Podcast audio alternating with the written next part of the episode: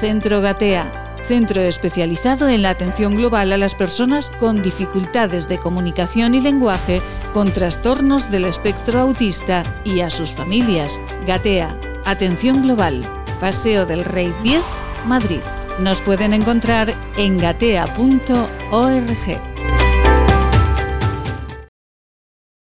A través del diagnóstico tenemos una certeza, detectamos las áreas susceptibles de mejora para corregirlas cuanto antes. Realizamos una combinación de estudios neuropsicológicos, genéticos y test de diagnóstico rápido en la propia clínica en un corto plazo de tiempo.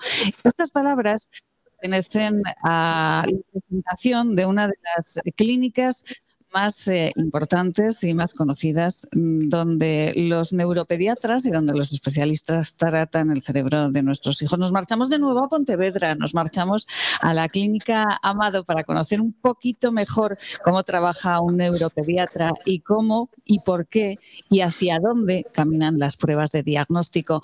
Marta Rodríguez, gerente del Centro Gatea, muy buenos días. Hola, muy buenos días a todos. Muy buenos días, Maite.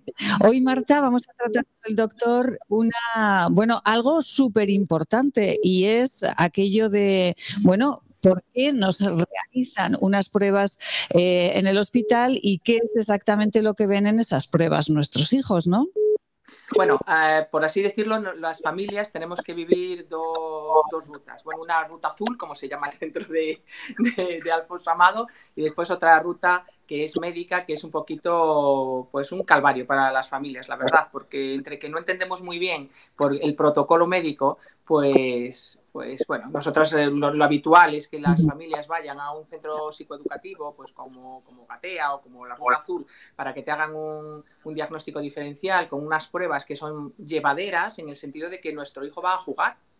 Y después sí, está todo protocolizado, según protocolos internacionales. Bueno, eso se vive con angustia, pero de una forma eh, más, mm, más llevadera en el sentido de que no vemos a nuestro hijo sufrir. Está allí jugando con un especialista y después, bueno, después vienen las preguntas de ¿te acuerdas cuando si señaló o no señaló? Pues no me acuerdo, si es que hace 18 meses yo malamente me acuerdo lo que hice ayer, ¿no? Y vas con esa angustia, pero después en Gatea o en la Ruta Azul te dicen que hay que seguir un protocolo médico, que es hacer pues unos potenciales evocados que no sabes en lo que es, una resonancia magnética que no entiendes por qué, eh, un, montón de, de un electroencefalograma donde habitualmente cualquier niño lo lleva mal. Entonces, eh, si no ves muy bien la necesidad de eso, pues, pues bueno, yo creo que merece la pena un podcast completo para, para explicar, para explicarnos por qué esa necesidad de, seguir ese protocolo, pues bueno, para que las familias vayamos muchísimo más motivadas, porque nuestra motivación es diferencial, de que las madres vayamos o no motivadas y que, y que motivemos a nuestros hijos a hacer esas pruebas, a que no lo hagamos, pues yo creo que, que bueno, que minimizamos el sufrimiento y merece la pena. Pues vamos a, explicar, a, explicarlo, lo va a explicar mejor el doctor Alfonso Amado Fuentes en la clínica Amado en Pontevedra, porque es verdad que cuando uno sabe dónde va, ya uno está más tranquilo. Doctor Amado, muy buenos días. ¿Qué tal? Buenos días, Maite. Buenos días, Marta. Eh, Alfonso, cuando uno sabe dónde va y sobre todo los pequeños y sobre todo los eh, familiares de una persona con TEA, como que todo está más tranquilo, ¿no? Más sereno. Sí, joder, eso que comentaba Marta, eh, lo oímos muchísimo de muchas familias, ¿no? Y yo tengo hijos y recuerdo ir con mis hijos a, a hacerle alguna analítica por alguna cuestión y lo que se suele decir, pasarlo yo peor que ellos, ¿no? Al final ellos lo pasan fatal, pero los padres lo vivimos con una sensación de angustia horrible. Entonces sí, sí que merece mucho la pena pararse a explicar a las familias qué queremos conseguir con esas pruebas médicas, por qué las indicamos y algunas también por qué no las vamos a indicar, ¿no? Que, que al final sí que eh, algunas familias oyen, pues eh, yo conozco a alguien que tuvo TEA y le hicieron un electro, pero a mi hijo no se lo hicieron, pero el estudio genético, cuál se lo haces, cuál no. Y sí que es interesante explicar a todo el mundo pues por qué se hacen esas pruebas y por qué no se hacen otras pruebas. Pues vamos a ello.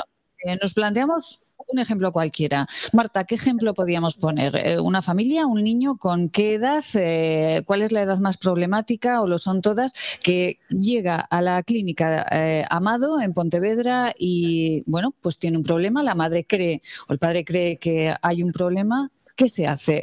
pues yo creo que el ejemplo clásico es que tu hijo tiene 16, 17, 18 meses y, y empiezas a ver comportamientos, por supuesto, si es segundo hijo y el primero es normotípico, empiezas a ver que su desarrollo a partir de los 16, 17 y 18 meses no es como el de su hermano. Después viene el proceso de justificación, se parece a su tío, se parece a su padre, se parece al abuelo. Ese es un proceso que dura más o menos en función de tu historia de aprendizaje. ¿Vale? Y, bueno, pues entonces empieza lo que decía, lo que hablábamos a veces con, Alfonso y que tu sogra te dice, que tu amiga te dice con la mejor intención y después el pediatra te dice que le dejes que, que, prisa hay, ¿no? Una vez superadas todas esas barreras, que es como una especie de gincana que tenemos que superar las madres, y digo las madres porque en un 90% de los casos somos nosotras, eh, porque, porque tenemos esa, esa, esa, esa observación de 24 horas, 7 días a la semana y nos está diciendo que algo no va bien. Entonces, cuando decimos que algo no va bien, pues normalmente nos metemos en Google, desconozco el motivo, porque claro, en Google hay de todo, o le preguntas a tu pediatra, ¿no? Que, le pasa, que si tienes suerte te deriva a un neuropediatra, si tienes mucha suerte te deriva donde, donde Alfonso Amado, y, después, si no, pues eso, vienen a Gatea. Nosotros les planteamos que hacemos un diagnóstico diferencial, pero que después hay un protocolo a través de sanidad que hay que realizar. Y entonces ahí nos estamos encontrando con padres que dicen, ¿tú me puedes decir si tiene autismo o no? Mm, sí, pero necesitamos descartar y muchísimas otras cosas que están pasando a, a nivel neuronal y tenemos que hacer, pues, pues bueno, ahora solo explicará muchísimo mejor que yo, un array para ver qué componentes genéticos hay y para ver muchísimas cosas. Entonces, bueno, pues, pues merece la pena pararnos aquí para explicar ese protocolo. Doctor, llegan, eh, se decide eh, que hay que hacer unas pruebas y con qué se inicia el proceso. Pues mira, eh, voy a intentar explicarlo lo mejor posible aunque sea un tema así más o menos complejo, sobre todo para que los padres tengan las certezas de que en sus hijos se está haciendo lo, correcto. Eh, nosotros nos fijamos mucho, a mí hay varias cosas que me obsesionaban mucho en la carrera. Una de ellas era yo tuve una rotación en una UCI de pediatría y lo pasé fatal. Eran niños que estaban muy, muy enfermos, que había que hacerles muchas analíticas, que lo pasaban muy mal. Y eso yo recuerdo que a mí me marcó mucho de cómo puedo yo minimizar las pruebas que se le tienen que hacer a un niño para obtener el máximo de, de información posible con la mínima intervención. Entonces, siempre me obsesioné mucho con cosas eh, que no supusiesen un problema para el niño, pero que a mí me diesen muchísima información, porque al final son niños, no, no son adultos, y tienes que tratar a toda la familia. Y nosotros intentamos que sean cosas rápidas, sencillas, de las cuales obtengamos mucha información y que no generen mucho problema al niño. Nosotros generalmente lo que le preguntamos a los papás, independientemente de si tienen el diagnóstico de TEA o no TEA, o es un TEL o, lo que sea, qué tal come el niño, qué tal duerme el niño y hacemos también una encuesta dietética. Entonces, a mí me interesa mucho ver que no tenga ningún déficit carencial. Por ejemplo, niños con TEA, pues eh, solo come macarrones y pizza. Bueno, pues eso es un problema, sobre todo para un cerebro en desarrollo, pues porque a lo mejor tienes el hierro bajo. Entonces, el hierro yo creo que habría que medirlo en todos los niños. No porque les vaya a curar nada, sino porque un déficit carencial puede contribuir a que las cosas no vayan bien. Y eso es, se puede hacer, eh, como se mide el azúcar prácticamente. Luego algo que hemos incorporado es ver que no sean celíacos. Eh, suelen ser niños que a veces suelen tener ciertos problemas digestivos y a veces la sintomatología de celiaquía se desarrolla de una manera muy larvada sin tener por qué tener síntomas digestivos. Y luego porque, como bien decía Marta, una vez los padres oyen TEA, van a ir a internet y van a ver cosas raras de que si el gluten, si se lo quito, si mejora el TEA, si lo cura, si no lo cura. Entonces muchas veces cuando hacemos una analítica le decimos, no es celíaco, ya todo ese tema ya se va, como decíamos antes, ya se cierra y, punto, ya no lo sacamos más. Y luego la prueba, una de las pruebas que se solía hacer antes, que es el tema que decía Marta, los potenciales evocados auditivos, ¿no? Ver si el niño oye o no oye. Eso ahora no se tiende a hacer tanto porque realmente hay un cribado neonatal pues que ve que si los niños oyen o no oyen. Y es muy raro que una madre no sepa que su hijo no oye. O sea, no me voy a enterar yo y su madre no se va a enterar de que el niño no oye. Eso es raro. Y, luego la prueba más importante sería lo que comentaba Marta del tema de los estudios genéticos.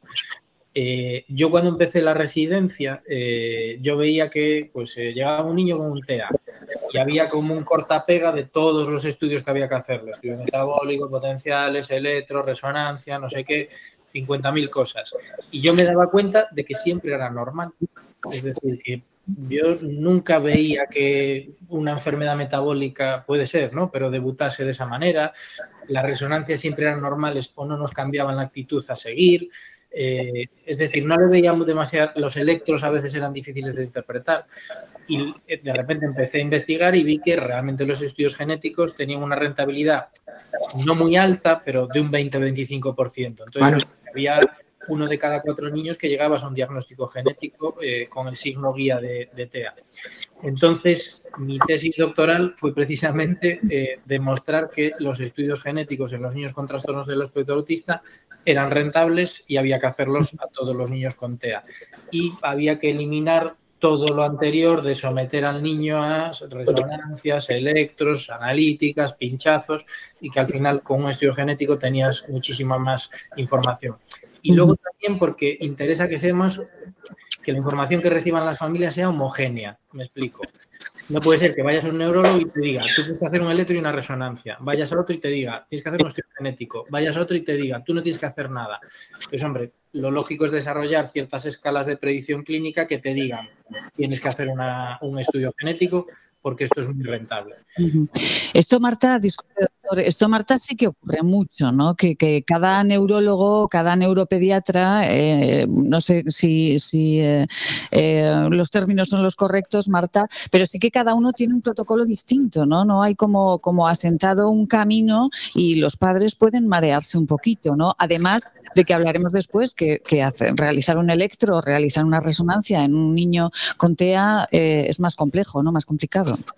Sí, yo le llamo el calvario de los primeros 12 meses, que es desde que tú, desde que tú tienes la suerte de observar que en tu hijo hay algo que, no, que no evoluciona de una forma ordinaria, vamos a, vamos a llamarle, y después viene el, bueno, pues eso, el calvario de médico en médico, y no, pues es un familiar de, vamos a, que eso se lleva mucho, no sé si en España o en el mundo entero, de una segunda opinión, una tercera opinión, una cuarta opinión, y no encuentras dos opiniones iguales, ¿no? Entonces es como, bueno, yo recuerdo que, que, duró un año, un año y pico. Yo tengo padres que cuando vienen a Gatea, pues traen como cinco o seis informes de la pública, de la privada, de la medio concertada, ¿sabes? Es como, claro, si, si, si, hubiera unanimidad, pero es que al final yo tengo de mi hijo concretamente seis diagnósticos diferentes que, y ahí tenemos pues un rosario de, de, de psicólogos, de pediatras, de neuropediatras, diagnósticos diferentes que ahora que bueno, que me he especializado en autismo, digo, bueno, si es que al final estaban diciendo lo mismo con diferentes palabras, pero yo era economista, bueno, era y lo soy, que no, no se me ha olvidado, pero me refiero a que yo era economista, en un lenguaje muy complejo me estaban diciendo lo mismo de diferentes maneras. Entonces uno me decía, solo es necesario el electro. Y yo hice el electro, pero después iba otro y decía, ¿cómo no te han podido decir que hagas una resonancia magnética? Entonces iba a hacer la resonancia magnética. Cada una de las pruebas para, para, mi hijo, y yo quiero pensar que para todos los niños, es muy aversiva y sobre todo los que a nivel, a, nivel sensorial son, tienen una alteración importante. ¿no? Entonces yo estoy muy, muy, muy alineada con Alfonso en pensemos bien qué pruebas, pensemos ver qué queremos ver en esas pruebas y hay dos motivos. Una, obviamente, hacer un buen diagnóstico y hay otra que es ayudar a las familias a entender de una forma, al final, una analítica, un, análisis genético, una resonancia es algo no cuestionable, es algo objetivo que tienes delante y que los padres no podemos cuestionar. Y necesitamos no cuestionarlo. Necesitamos pruebas objetivas que nos digan, tu hijo no es celíaco, descarta toda, toda, esta, toda esta pandilla de gente que dice que si tú le quitas el gluten a tu hijo se cura, ¿no? Eh, tiene que ver mucho con, que te digan que, su que, su cuerpo calloso, que tiene una digenesia en el cuerpo calloso y que eso justifica cosas que pasan. Que no, que no tienen que ver con el autismo, pero que posiblemente haya que trabajar para, para, eso, para que los dos hemisferios te lo un neurólogo, tú lo entiendes, te pone una prueba adelante y te, y te activa. Te activa para trabajar. Pero si nosotros lo que hacemos es cada uno opinar de una forma diferente, ocurre lo contrario, y es no puedo más, no lo soporto, esto es un horror y lo que hacemos es pues, pues desactivar a las madres que son nuestra, nuestros grandes colaboradores. Nosotros somos sus grandes colaboradores. Necesitamos a padres, madres súper motivados y activados para empezar la intervención cuanto antes. Lo retrasamos, además, lo que dice Alfonso, es que además lo estamos retrasando. O sea, una visita a la clínica de Alfonso es una visita a la clínica de Alfonso, la semana siguiente te pones en acción. Si empiezas con las segundas opiniones y las terceras opiniones, lo retrasas todo un año. Es que estamos empezando intervenciones con niños de cuatro años. Hemos perdido un tiempo valiosísimo. Eh, doctor, eh, eh, una resonancia, un electro. En, estas pruebas, concretamente, ¿qué se ve en el cerebro? ¿Qué parte del cerebro destaca para, decir que un niño tiene, tiene TEA? Sí, lo importante es dejar claro que el TEA no tiene un biomarcador, es decir, yo haciendo una resonancia no voy a diagnosticar un TEA, haciendo un estudio genético no voy a diagnosticar un TEA, haciendo un electroencefalograma no voy a diagnosticar un TEA. Lo que me ayuda es ver si hay otras cosas asociadas al TEA que me pueden ayudar a orientar un poquito las intervenciones y luego darles un pronóstico a los padres. Entonces, ¿cuándo hacer una resonancia en un niño con TEA? Generalmente se suele hacer o bien cuando nosotros vemos una alteración en el perímetro craneal, esto es nosotros pesamos, medimos al niño y le medimos la cabeza y tiene la cabeza excesivamente más grande de lo que le correspondería para la edad o excesivamente más pequeña de lo que le correspondería para la edad. Bueno, pues cuando hay alteraciones del perímetro craneal, yo necesito ver lo que está pasando dentro de esa cabeza. Pues estaría indicado hacer una resonancia cerebral, sobre todo con alteraciones del perímetro craneal, macrocefalias o microcefalias si yo veo una alteración en la exploración neurológica, pues en la forma del niño, al sacarle los reflejos, o veo manchas, es decir, algo en la exploración neurológica que me llame mucho la atención.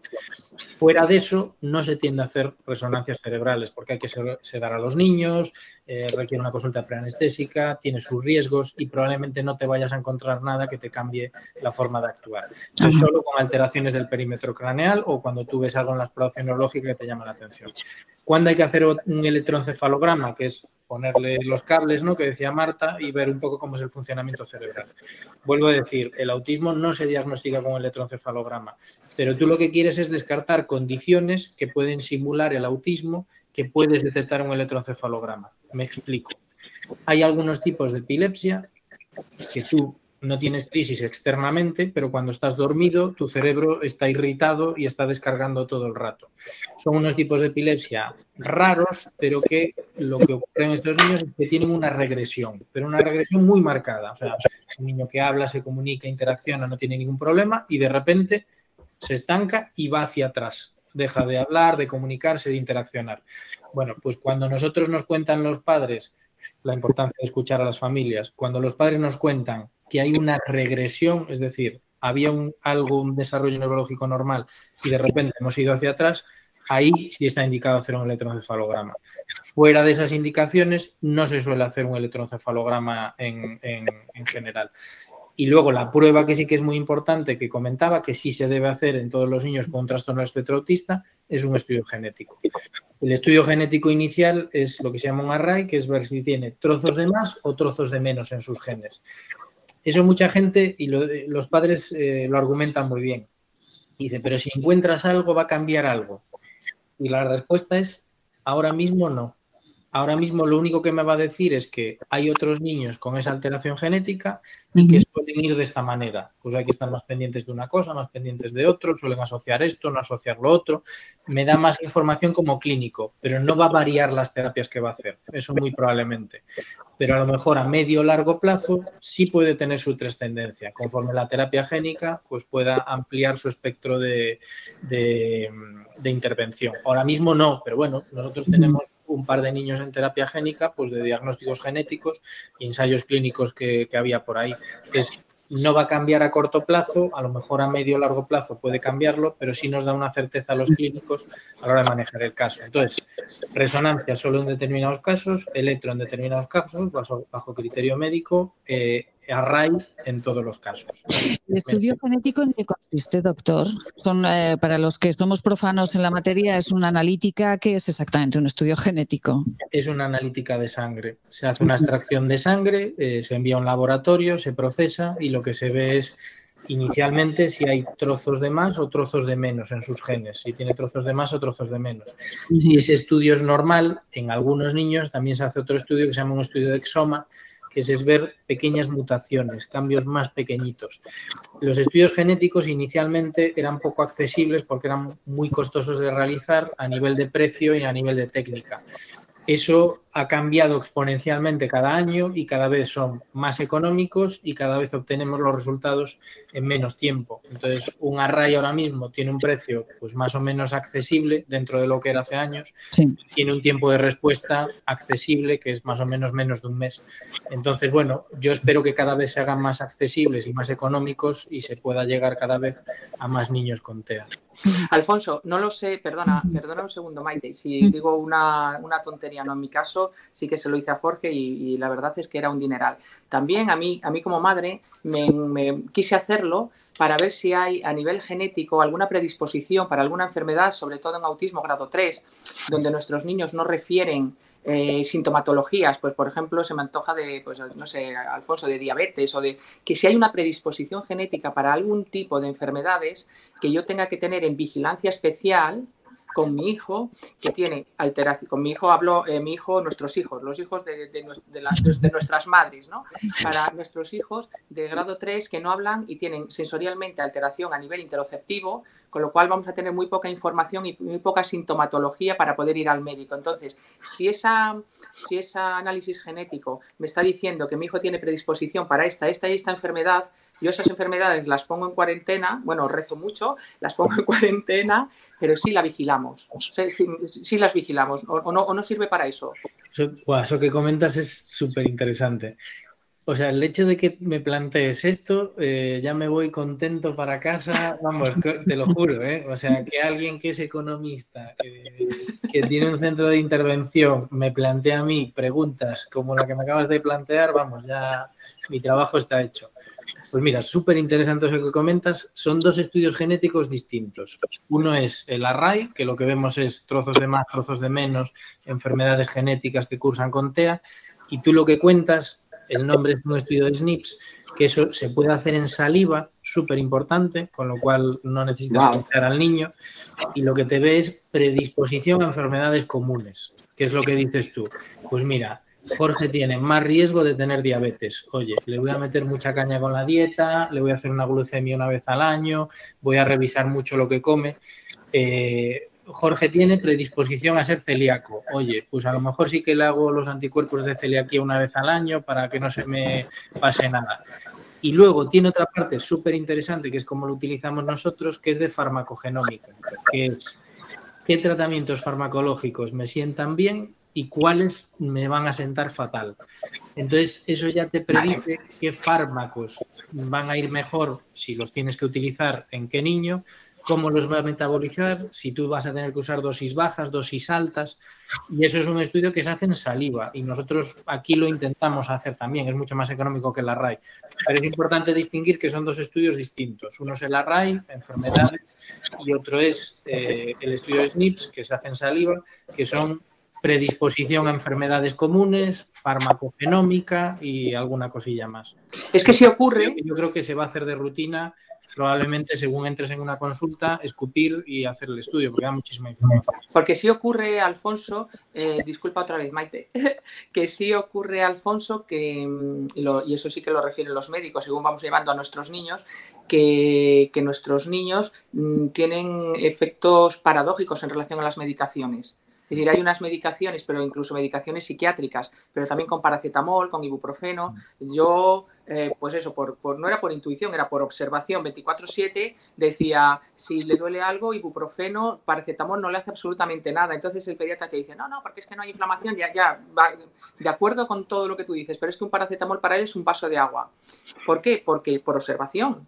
Entonces, al final yo llegué a la conclusión, a prueba-error, que, a mi hijo concretamente llora en gatea, todos los las madres referimos esto no le hace nada y esto que es insignificante. Ejemplo, eh, pues tú puedes poner a un niño con un antipsicótico y es como si se bebiera agua y le das un diazepam, una benzodiazepina y, y tiene un efecto brutal. No puede ser, es que tú veces que eso no puede ser. Yo creo que lo metabolizan de otra manera, ¿no, Alfonso? No lo sé. Gran, gran parte de la mala prensa que tienen los fármacos es precisamente por eso. Te pongo un ejemplo que lo va a entender todo el mundo. Yo soy un niño epiléptico, le tengo que poner un antiepiléptico que se llama carbamazepina ah. y es chino o vietnamita o japonés, es decir, si es asiático, antes, por ficha técnica del fármaco, antes de ponerle el fármaco, le tengo que hacer un estudio genético, porque si tiene una variante X, eh, le va a producir unos efectos secundarios terribles. Entonces yo lo que me pregunto es, ¿por qué si es asático, si le puede pasar también un europeo, aunque sea menos frecuente? Entonces, me da la impresión de que los estudios de farmacogenómica los tenemos que incorporar ya a la práctica clínica diaria, porque no tiene mucho sentido eso que comentas tú del ensayo-error. Pues voy a probar qué tal con el risperdal, pues le sentó como el culo. Bueno, hombre, pues a lo mejor es que lo podía saber antes haciéndole un estudio de farmacogenómica o utilizar dosis más bajas. Entonces, es una herramienta que yo creo que es muy útil y como digo que probablemente se generalice en el futuro. Y que ahí es cuando vemos que las madres tenéis razón. Vale, no le hace nada el paracetamol. Bueno, es que no metaboliza bien el, el paracetamol. Y, ahí es cuando le empezamos a dar una pátina de ciencia a lo que nos contaban las madres.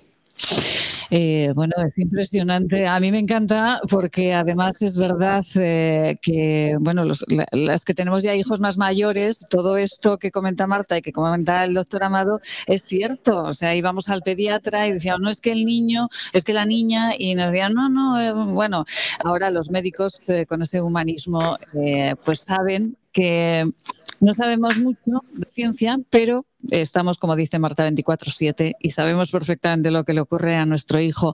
Lo vamos a dejar aquí, es muy interesante. Continuaremos hablando de, pruebas médicas, de qué vemos, eh, qué ven los neuropediatras, qué ve el doctor Alfonso ah, Fuertes en esas pruebas genéticas. Pero eh, sí que vamos a dejar. Vamos a dejar en el aire un tema del que seguro, seguro eh, eh, las personas que nos escuchan quisieran que hablásemos, que hablase el doctor y que hablase Marta, naturalmente. Yo solo pregunto, doctor, una recomendación para los padres eh, de niños pequeñitos, de casi bebés. ¿Pantallas sí? No, el teléfono móvil se lo dejamos cuando estamos comiendo en un restaurante, podemos dejárselo todos los días. ¿Qué ocurre con las pantallas y el cerebro humano? Bueno, algo que, claro, las pantallas han irrumpido en los últimos 15, 20 años, ¿no? Entonces estamos viendo ahora las consecuencias en los niños de una exposición que antes no se producía y los niños pues hace más tiempo pues lo que hacían era estar con otros niños, jugar con cosas, pero ahora mismo lo que están es recibiendo muchos estímulos que van solo en una dirección y que no hay esa bidireccionalidad para interactuar con algo. Y eso en una etapa clave que es entre el año y los tres años, que es cuando los niños empiezan a mirar a la cara, a interaccionar, a comunicarse, a hablar, eso tiene un impacto muy negativo y yo, bueno, siempre lo digo, ¿no? Que los neurólogos y los pediatras deberíamos dar un paso al frente para decir pantallas electrónicas, pero por debajo de los tres años, no siendo extremistas, es decir, pues yo tengo hijos, por lo que comentaba, ¿no? Pues eh, en un restaurante, en una cafetería, bueno, lo ideal es que no, pero si no queda más remedio no pasa nada, pero si es en el día a día, eso lo ideal es eliminarlo por completo por debajo de los tres años. Bueno, ahí es nada, Marta. Dicho queda. Ahí es nada. Me, alineo, totalmente. Es más, bueno, yo pondría una gotita más. Y es a los niños de 0 a 3 años, eh, pantallas cero por una cuestión de salud. Y lo que yo a veces le digo a las madres, el, ser madre de una persona con autismo es complicado, el nivel de estrés, de cortisol, de adrenalina, estamos totalmente intoxicadas. Entonces yo a veces sí recomiendo una pantalla justo por ese efecto que dice Alfonso que da la pantalla, que es que me desconecta de la realidad. Entonces, las mamás a veces necesitamos esa desconexión de la realidad. El mismo argumento que me vale para los niños, no, porque no quiero que se desconecte con la realidad, porque para, su evolución necesita la estimulación que le ofrece la vida real, para su aprendizaje necesitamos eso, y eso tiene que ocurrir sin pantallas. Y después con las mamás, cuando el nivel de sufrimiento llega a límites mm, a veces insoportables, es, oye, para eso están las pantallas, ponte una pero sabiendo lo que estás haciendo. Entonces yo digo, pues de 10 a 11 de la noche, cuando, cuando ya el cansancio y lo que he vivido ese día me está pesando mucho a nivel emocional, a nivel cognitivo, a todos los niveles, me pongo una pantalla y de verdad yo lo que noto es que mi cerebro hace, se acabó, es, tal, lo sentimos todos, al final es una forma de evadirnos. No te fumas un porro, no te bebes un whisky, te pones una pantallita y te ves una peli de Netflix, ¿no? Entonces, bueno, tiene su, su, no sé si es terapéutico, Alfonso, no se puede decir terapéutico, pero sí es que es una pequeña herramienta, pero vale para las madres, a los niños es contraproducente y, que, decirle a una madre esto le hace daño a su hijo es saber que la madre no lo va a hacer, porque todas las madres queremos lo mejor. Pasa que no nos lo dicen porque ahora hay muy pocas cosas que se puedan decir sin que alguien se ofenda. Pues ya está, dicho, de 0 a 3 años, pantallas cero. Pantallas cero es el consejo, además de todo lo que hemos aprendido, ahora cuando ya eh, llevemos a nuestros hijos al neuropediatra, cuando nos digan que tenemos que hacer determinadas pruebas, entenderemos mejor el porqué de esas pruebas y a qué, a qué nos conducen. Eh, doctor Alfonso Amado, un abrazo muy fuerte, muchísimas gracias. Eh, un, abrazo, un abrazo muy fuerte también a todos los profesionales de la Clínica Amado en Pontevedra y aquellos que quieran saber más, pues solamente tienen que irse a Internet y ahí encontrarán toda, toda la información. Marta Rodríguez, un placer. El Centro Gatea está, vamos, pero floreciendo, ¿no? Cada día más. no dejamos de aprender. Muchísimas gracias a ambos. Gracias Centro Gatea centro especializado en la atención global a las personas con dificultades de comunicación y lenguaje, con trastornos del espectro autista y a sus familias. Gatea, atención global, Paseo del Rey 10, Madrid. Nos pueden encontrar en gatea.org.